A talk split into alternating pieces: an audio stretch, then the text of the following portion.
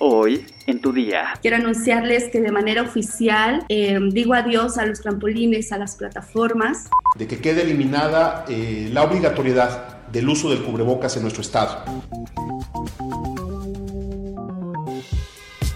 Tu día con el Universal. La información en tus oídos.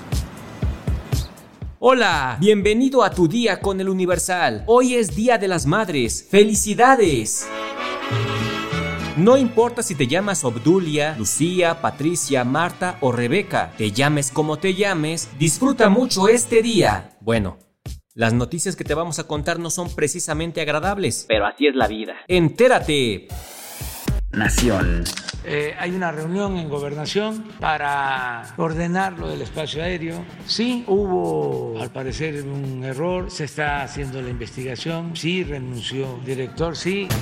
Funcionarios del gobierno federal y empresarios de la industria de la aviación se reunieron en la Secretaría de Gobernación, donde acordaron ordenar el espacio aéreo capitalino. En el encuentro se dialogó sobre las medidas que se deben adoptar para evitar que se repitan incidentes como el del sábado pasado en el Aeropuerto Internacional de la Ciudad de México en el que dos aviones de Volaris se acercaron mucho. Según la Secretaría de Gobernación, se acordó ordenar el sistema aeroportuario de la Ciudad de México, aunque no dio mayores detalles de a qué se refiere este ordenamiento. Por su parte, el subsecretario de Transporte, Rogelio Jiménez Pons, dijo que se acordó la reducción al 25% de las operaciones en el Aeropuerto Internacional de la Ciudad de México, por lo que los vuelos serán destinados al Aeropuerto Felipe Ángeles o al Aeropuerto de Toluca.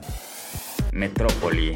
Carla Casasola, la alumna del Tecnológico de Estudios Superiores de Coacalco, quien había sido reportada como desaparecida desde la mañana de este lunes mientras se dirigía a sus clases, fue encontrada con vida en los baños de un centro comercial ubicado también en el mismo municipio. Fuentes de la Secretaría de Seguridad del Estado de México dieron a conocer que la joven se encontraba en uno de los sanitarios de la Plaza Cosmópol, ubicada en la colonia Bosques del Valle perteneciente a Coacalco. La estudiante fue trasladada en una ambulancia de protección civil del Ayuntamiento de Coacalco a una clínica del Instituto Mexicano del Seguro Social para ser valorada por personal médico. Después de que sus compañeros del centro educativo se enteraron de que había sido localizada, liberaron la vía José López Portillo, la cual bloquearon durante más de seis horas y media para exigir a las autoridades de los tres niveles de gobierno que la encontraran sana y salva. El cierre de la carretera provocó un caos vehicular en toda esa región del Valle de México.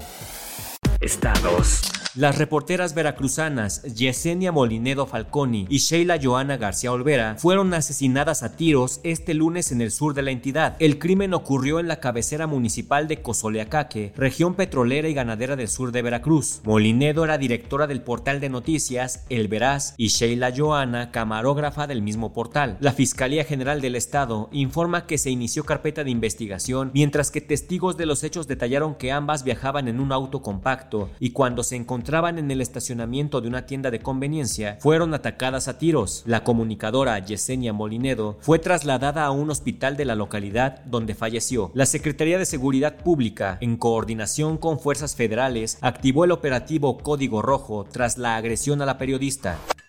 Como... como ya para qué, ¿no? El gobierno de Jalisco decidió retirar el uso obligatorio de cubrebocas en lugares públicos y espacios cerrados y solo se mantendrá la medida en el transporte público y en la infraestructura de salud del Estado. La realidad es que los números nos hablan de que estamos eh, bien, eh, tenemos el nivel más bajo de hospitalización, al día de hoy tenemos solo 21 personas hospitalizadas y durante el mes de abril tuvimos solamente 19 defunciones que se representan el nivel más bajo por mes desde abril del 2020. Por eso queremos el día de hoy comunicarle a todo el pueblo de Jalisco que hemos tomado la decisión de que quede eliminada eh, la obligatoriedad del uso del cubrebocas en nuestro estado. Hemos tomado esta decisión porque también, igual que todos, entendemos el cansancio que ha significado dos años de traer esto encima de nosotros. Parece que poco a poco la pandemia está quedando atrás. Fuera máscaras. Quítate la máscara. Mundo. Los más de 200 casos de hepatitis infantil aguda de origen desconocido han desatado alerta a nivel mundial, dado que algunos de los pacientes han requerido trasplantes y se ha reportado la muerte de casi una decena de personas. En Estados Unidos, el subdirector de los Centros para el Control y Prevención de Enfermedades, Jay Butler, dijo a periodistas que aún no está clara la causa de este tipo de hepatitis en niños y señaló que los expertos han examinado varios motivos que ocasionan la hepatitis viral, pero que no los han encontrado en todos los casos. La hepatitis es una inflamación del hígado, producida por diferentes causas, desde una infección a una intoxicación por medicamentos. Entre los síntomas que caracterizan a la hepatitis van desde el dolor abdominal, diarrea o vómito, hasta fiebre y dolor muscular. Sin embargo, el más característico y por el que suele ser identificada es el color amarillento que adquieren piel y ojos, y que se denomina ictericia. De acuerdo con la Organización Mundial de la Salud, hasta el primero de mayo se habían detectado 228 casos en 209 países, mientras que otros 50 estaban bajo investigación. La mayoría de los casos se registran en Europa, como en Reino Unido, España, Bélgica, Italia y Dinamarca. Pero también hay casos en Israel e Indonesia. En América se reportan casos en Argentina, Panamá y Estados Unidos. En este último país se registraron 5 muertes de los menores afectados. En Indonesia hubo 3. La Organización Panamericana de la Salud recomienda mantener medidas básicas de higiene, como el lavado de manos, cubrirse al toser o estornudar y usar gel antibacterial, medidas que sirven para evitar la transmisión del adenovirus. Ante la aparición de diarrea, vómito e ictericia, es crucial buscar atención médica inmediata. No le jueguen al vivo. Deportes. Paola Espinosa ha anunciado su retiro del deporte profesional. La ahora exclavadista dio una conferencia en la que hizo público su retiro de los clavados.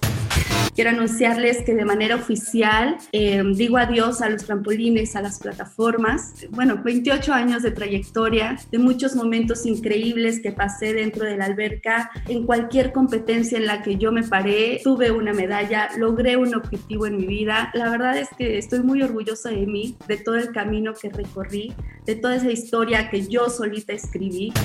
Paola Espinosa logró una carrera de casi 30 años en distintas competencias nacionales, pero también internacionales. Disputó cuatro Juegos Olímpicos, donde obtuvo dos medallas, una de plata y una de bronce. ¿Sabes cuál es el pueblo mágico más cercano a la Ciudad de México? Descúbrelo en nuestra sección Destinos en eluniversal.com.mx. Ya estás informado, pero sigue todas las redes sociales de El Universal para estar actualizado. Y mañana no te olvides de empezar tu día tu día con el Universal. Felicidades, mamá. Tu día con el Universal. La información en tus oídos.